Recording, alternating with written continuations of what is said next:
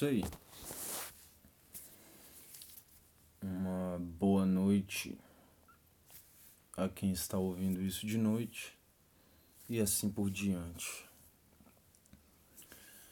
Eu eu gostaria de gravar isso de uma maneira mais mais que absurdamente espontânea. Assim, sempre catártica. Mas como a gente sabe que o tempo é relativo e que a explosão do Big Bang ainda prossegue em pleno curso, mesmo bilhões de anos depois, algo que supita, mesmo depois de bastante fermentado, não deixa de ser espontâneo dentro de um conceito mais amplo, dentro de uma visão mais geral. O que, que eu quero dizer com isso? Hoje eu, eu, eu dormi à tarde, um sono assim, dormi muito gostoso, assim, fazia tempo que eu não dormia desse, desse jeito. E o que que rola? É...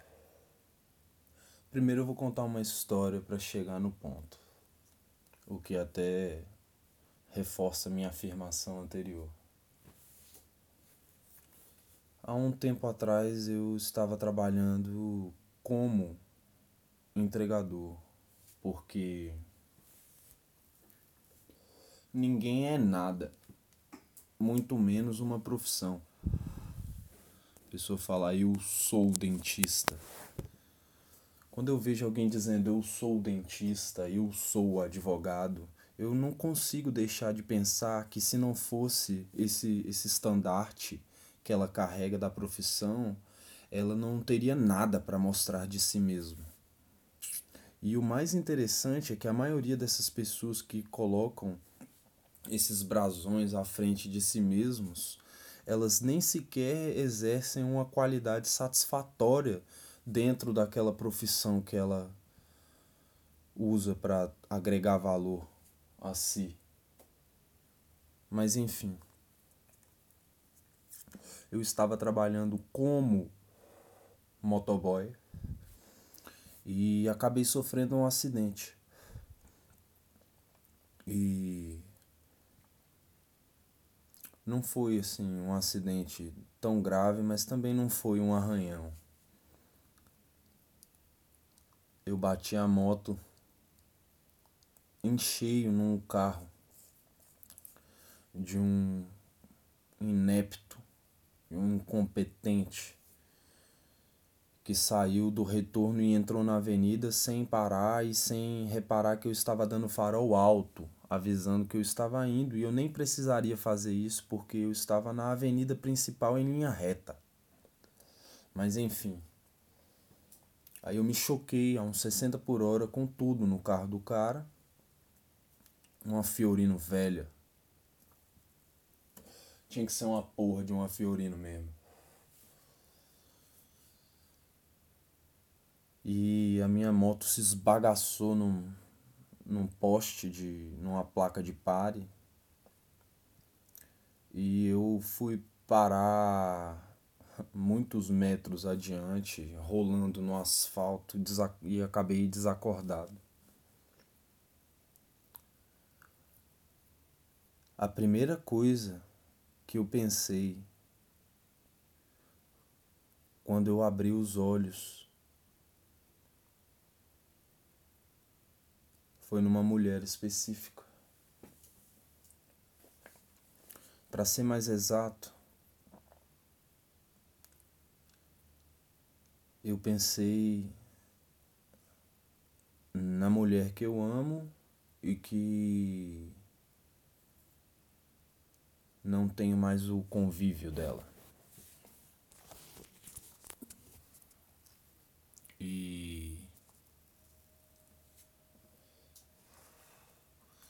primeira coisa que eu fiz quando quando eu acordei no meio do asfalto com aquelas pessoas me rodeando e eu sentindo a dor do meu corpo todo lacerado e, e magoado.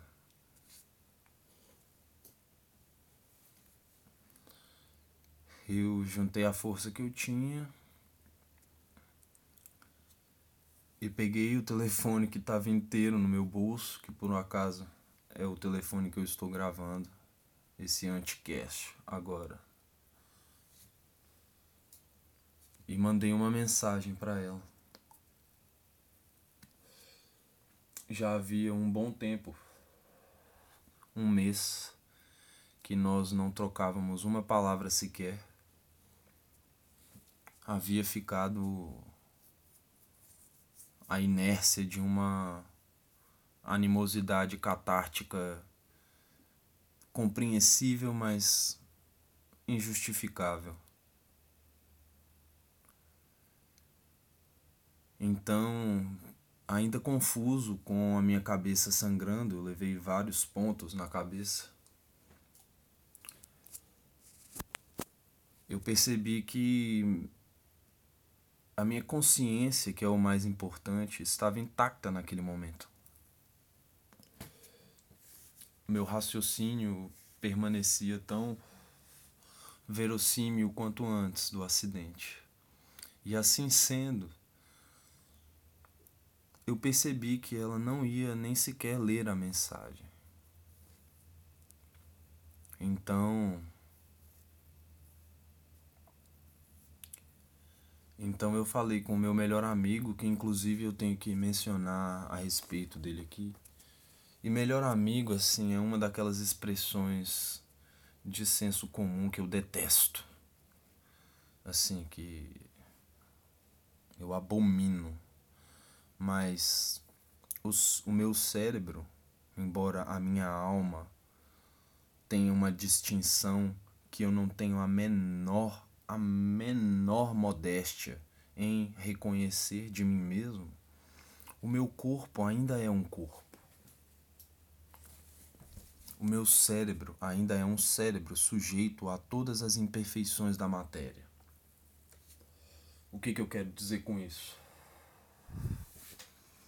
o inconsciente é povoado de todos os conceitos e aspectos que foram incutidos de maneira pregressa através da exposição a determinados ambientes e a repetição. Então, essa porcaria de conceito é, que é americanizado também, que eu acredito que antes da popularização de entretenimento enlatado americano através da TV, etc., incutir isso nos inconscientes, eu acredito que ninguém falava melhor amigo em 1930. Compreende? Mas enfim, eu não posso deixar de mencionar o Augusto porque eu disse que o Anticast é um projeto meu e tudo aconteceu antes de qualquer coisa dentro de mim mesmo. Inclusive, o projeto é um reflexo da minha solidão. Então eu idealizei, comecei ele sozinho, mas a partir do momento em que eu dei início e que ele começou a tomar forma, automaticamente foram aparecendo pessoas dispostas a contribuir. E a mais importante delas, sem dúvida, é o Augusto. Enfim. É... Eu, por um momento, me perdi no foco do assunto que eu queria abordar, mas eu vou lembrar. Sim, lembrei. Então eu pedi para Augusto comunicar a essa mulher que eu havia sofrido um acidente e que eu gostaria de falar com ela.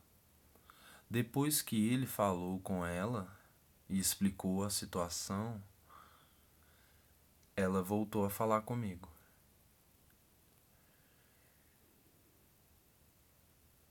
E assim,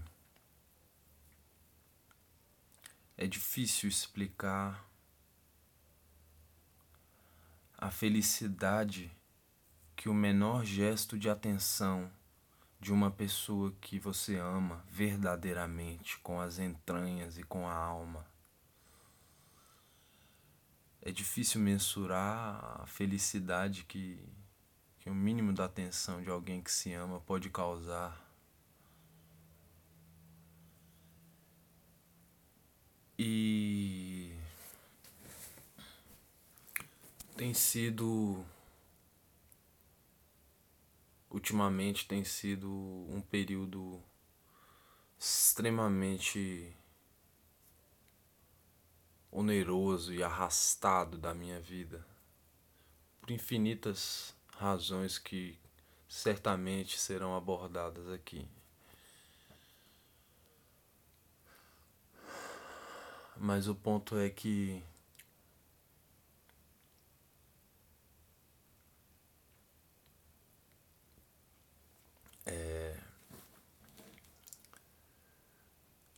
ter a atenção dela nesse momento me deu um, um determinado fôlego.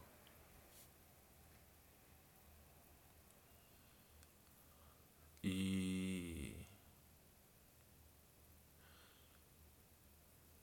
é claro que depois de passar do susto do acidente, nós começamos a conversar, ainda que de maneira extremamente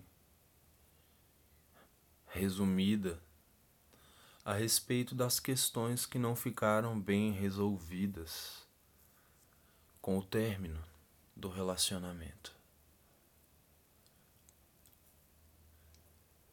E nós conversamos um pouco praticamente toda a conversa foi dentro dentro do, da narrativa, do, do viés que ela estava disposta, ou seja, não houve muito espaço para qualquer demanda, ainda que por menor que fosse, sendo essa demanda exclusivamente minha. Mas enfim, o amor tudo crê, tudo suporta. Não busca seus próprios interesses acima de. Então, eu me dei ao direito de procurar sanar e atender determinadas demandas que ela demonstrou sobre a resolução do fim do nosso relacionamento. E tudo bem, ninguém é obrigado a nada nunca.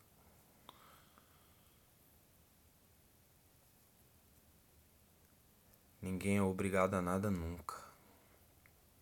Não deveria de forma nenhuma. Então, depois passado passado essa etapa da retomada do diálogo, eu comecei a buscar aquele contato corriqueiro dos assuntos cotidianos, do, dos assuntos em comum, do entretenimento, das atualidades. E em determinado ponto, os meus problemas pessoais de caráter mais pragmático e positivo foram se somando às angústias metafísicas, de maneira que estavam quase superando.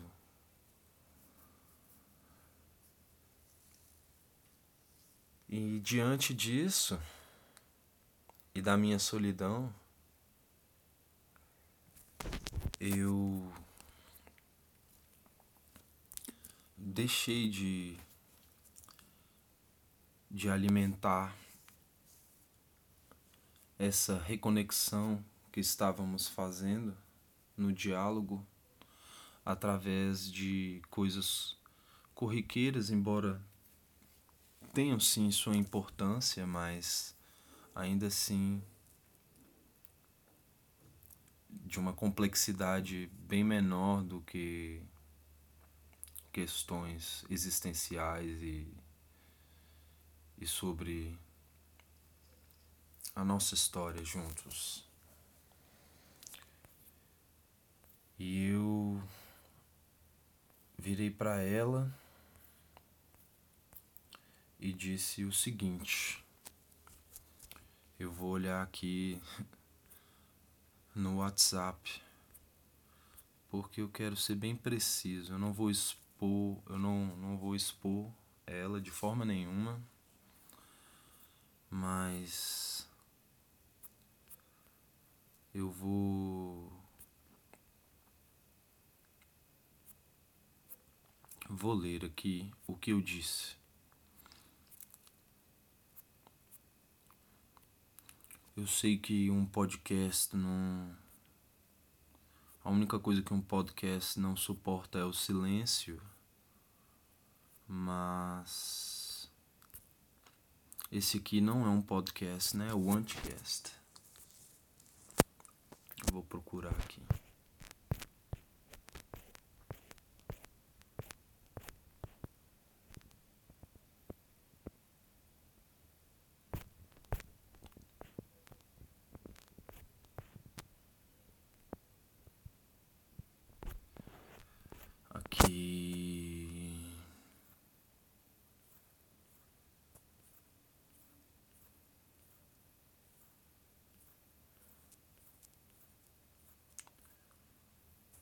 Sim. Eu disse para ela o seguinte: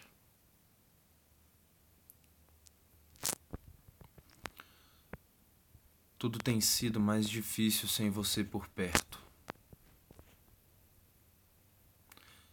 Quero ver você te dar um abraço, me faria muito bem.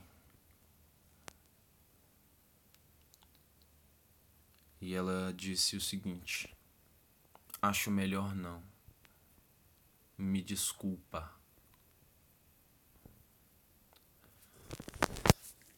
É. Eu tenho muitas questões e comentários pertinentes a respeito desse ponto específico. O primeiro é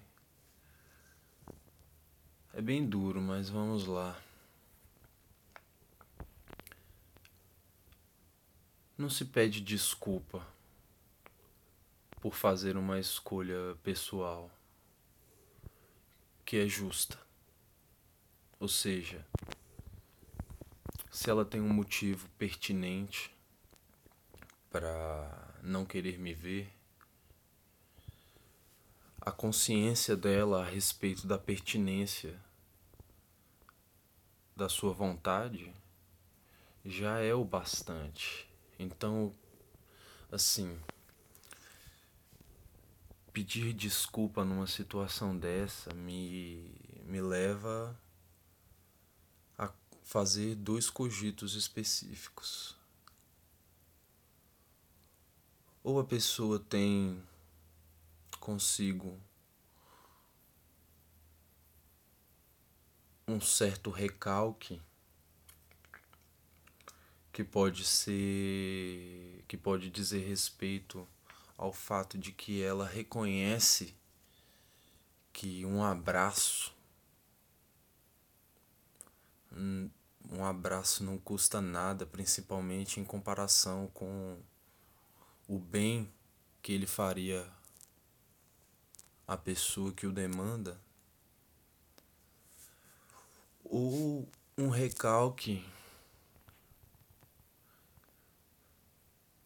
em relação a saber que na verdade ela gostaria sim de dar aquele abraço, mas a confabulação mental que ela criou para si a faz prosseguir numa má escolha pelo simples fato de que a escolha já foi feita. Como assim como as pessoas que votaram em determinados péssimos candidatos e não conseguem simplesmente admitir que fizeram uma má escolha e passam daí em diante a perverter toda a interação que elas têm com o mundo sensível para combinar com a escolha que o inconsciente delas sabe que foi onerosa.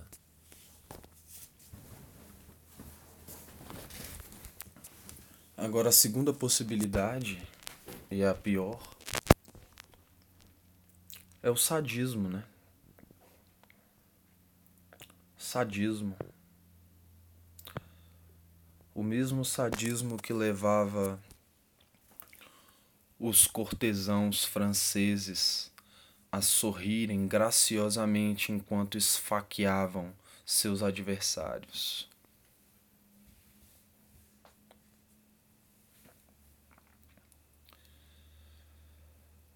O porquê de eu comentar isso tudo e abrir esse episódio falando a respeito de que a catarse não deixa de ser uma catarse espontânea e explosiva, ainda que tenha o seu movimento iniciado há um tempo atrás.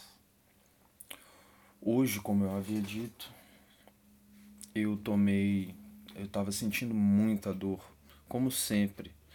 Eu desconfio que, que eu tenha fibromialgia, mas a fibromialgia e a percepção que a medicina formal tem dela é tão insólita que não faz nem sentido mencionar.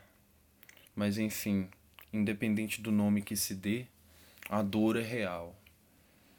Eu sempre senti muita dor, sempre não. Eu comecei a sentir muita dor depois que eu passei determinado, determinadas situações abusivas na minha vida, em que eu fui deliberadamente vilipendiado pelo simples fato de que eu não tinha recursos materiais sociais para me defender. Mas enfim, de longa data eu já vinha já vinha sentindo dores aleatórias e aparentemente sem uma causa identificável. E depois do acidente, essas mesmas dores se somaram, se, se intensificaram e se somaram às as lesões, as mágoas, as, as feridas, as, as torções. E eu fui ao médico e na melhor das piores hipóteses, ao menos ele me me concedeu uma receita de codeína que é um opiáceo assim moderado de moderado para para forte e hoje eu estava sentindo muita dor eu acordei brinquei com meu filho e o meu filho ele tem quase três anos e meio de idade, ele tem muita energia e assim mesmo deve ser. Ele quer explorar, aproveitar a oportunidade de inundar os próprios sentidos e a própria imaginação com todo tipo de experiências. E eu sendo a principal referência na vida dele, a figura do outro mais forte no seu inconsciente, obviamente ele busca a minha companhia para todas as atividades que ele que ele almeja, que ele busca. Então, eu acordei com ele batendo na minha porta, porque eu fumo no meu quarto, então ele bate na porta e espera porque ele não pode entrar no meu quarto e respirar fumaça, nem cinza, nem nada. A porta fica sempre fechada. Então eu acordei com ele batendo na porta. Nós brincamos, brincamos de pirata e cowboy, brincamos de, de cavalinho, brincamos de esconde-esconde E rapidamente isso estressou o meu corpo cansado e ferido. Então, eu me dei ao direito de tomar o remédio que me foi devidamente receitado. Então eu tomei dois comprimidos de codeína, 60 miligramas de codeína e dei uns tragos num cumbaiá, se é que você me entende. Num tabaco. Num tabaco com camomila.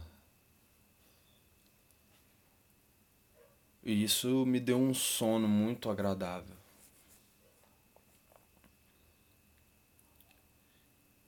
E como deveria ser público e notório, mas infelizmente não é.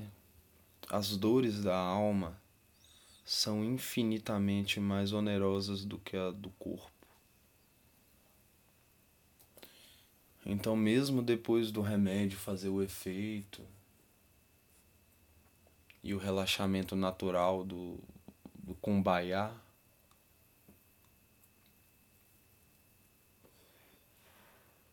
eu me deitei relaxado. E enquanto eu estava pegando no sono, eu estava pensando justamente nessa situação específica em que esse abraço me foi negado. E é aí que começa a ficar interessante, mais ainda interessante. Porque eu sonhei com ela. Sonhei que nós conversávamos e conversávamos de uma maneira franca e honesta.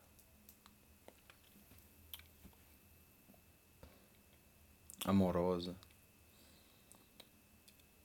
E eu tive a oportunidade de ter esse abraço no meu sonho.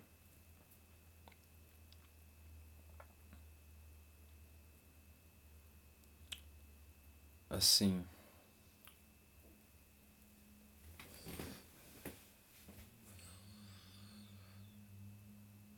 O que é a realidade?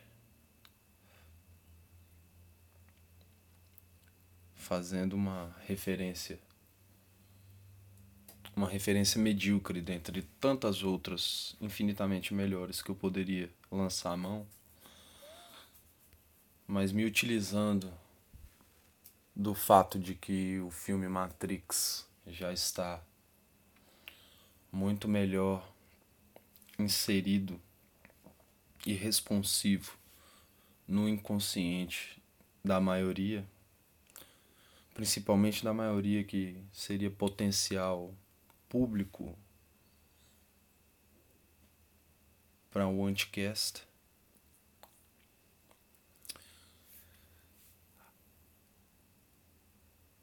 Aquela cena que o Neil pergunta pro Morfeu, se eu não me engano, o que é real.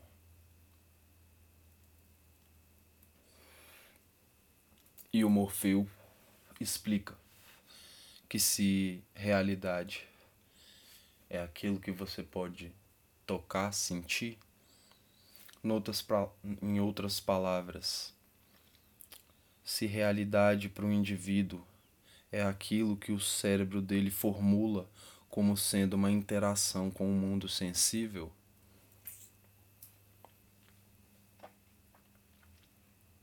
O abraço que eu dei nela foi real. Até porque, por mais que a realidade dela hoje seja da negação desse abraço, colocando em termos assim matemáticos, o intervalo de tempo em que eu senti o amor dela de maneira intensa, verdadeira, autêntica. O período de tempo que eu senti isso é infinitamente maior do que esse tempo presente no qual ela definiu para si que não deseja nenhum contato comigo. Inclusive, voltando a uma aplicação chula do conceito de relatividade do tempo.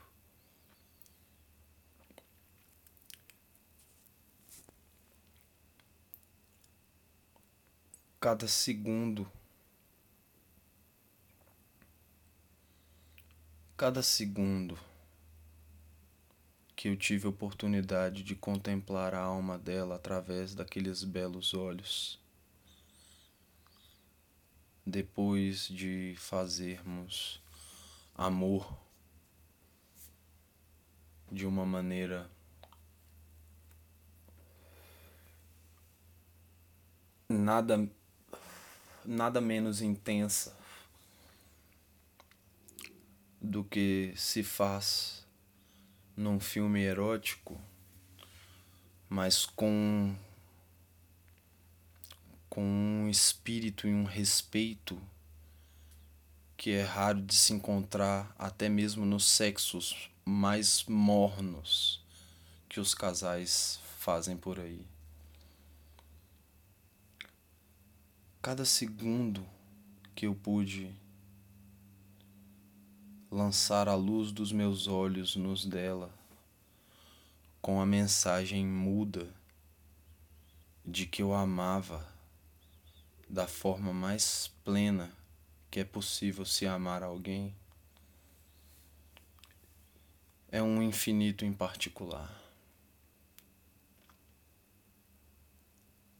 Então, ainda que a dor da rejeição de um mero abraço tenha sido para mim de uma intensidade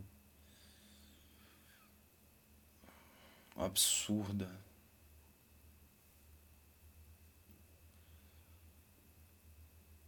A intensidade dos momentos de natureza oposta é muito, muito, muito mais relevante e intensa.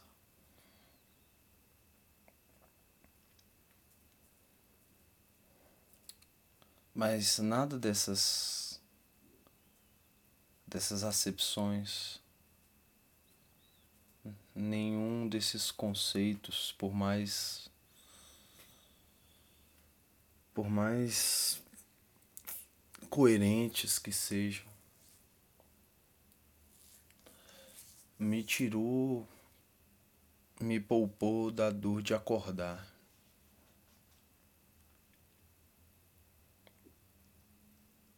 Eu acordei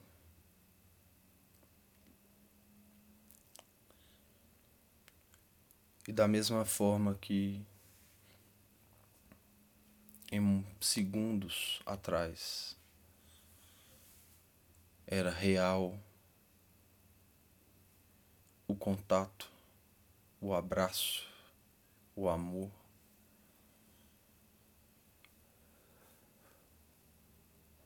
O vazio, o vazio da rejeição dela ao acordar permanece e era tão real, ainda é.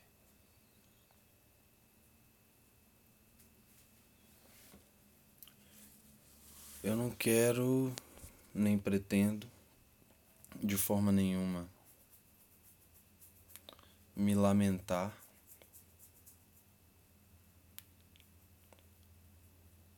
Nem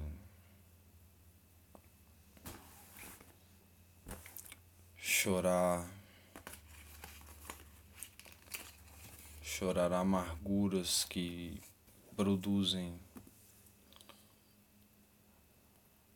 aquele gozo de se inferiorizar e culpar o mundo inteiro. Muito pelo contrário.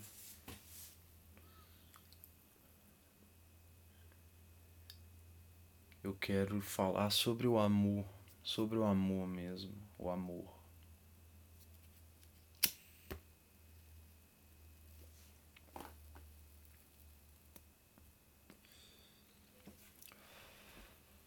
Eu a amo, assim como eu ainda amo a primeira mulher que amei.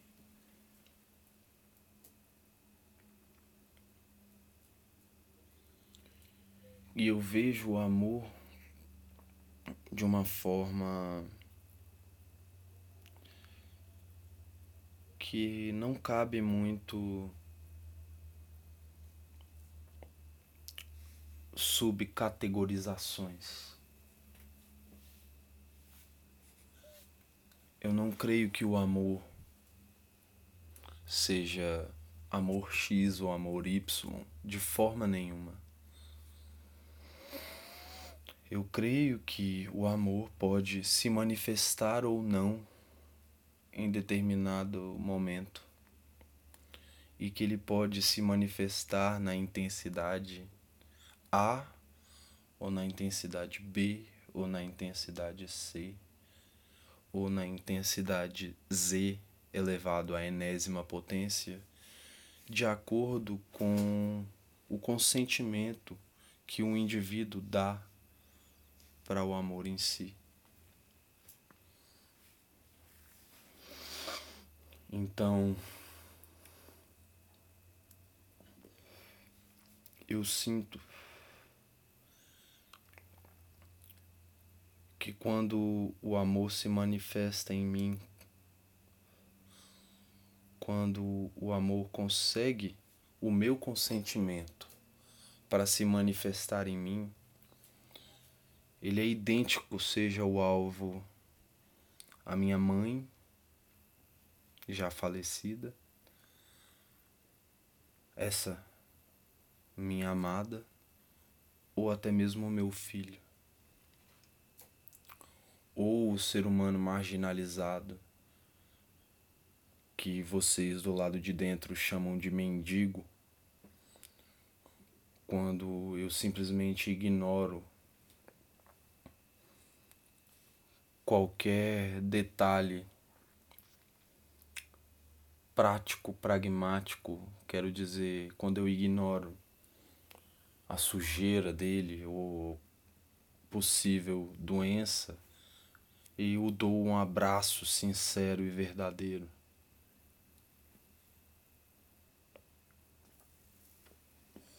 Amor.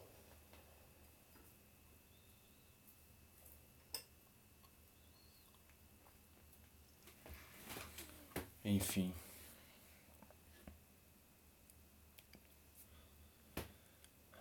No meio dessa gravação, do meio para agora, a minha cabeça começou a doer com uma pontada lancinante no meu hemisfério direito. Sabe aquela dor que parte do do lóbulo frontal e irradia para a parte de trás da cabeça. Então eu até teria muito mais a falar. Afinal, esse é o objetivo. Mas realmente eu não estou conseguindo. Eu vou procurar sanar essa dor. E quem sabe eu volte a gravar ainda hoje nesta madrugada de segunda para terça. Inclusive vou fazer um último comentário que para mim só passa o dia quando nasce o sol. O que é um dia, se não a contagem da rotação da Terra em relação ao sol? Então, para mim, só é amanhã quando o sol nascer. Não tem essa de passou da meia-noite, não. Mané meia-noite. Faz quanto tempo que inventaram um relógio? E quanto tempo existia antes o tempo de se inventar um relógio? frase de merda, né? Ficou confusa, mas beleza. Então, eu vou me despedindo aqui. E como sempre, desejando a vocês que o divino ancestral possa se comunicar livremente com cada uma de suas almas e que essa relação cresça em intimidade. Até a próxima.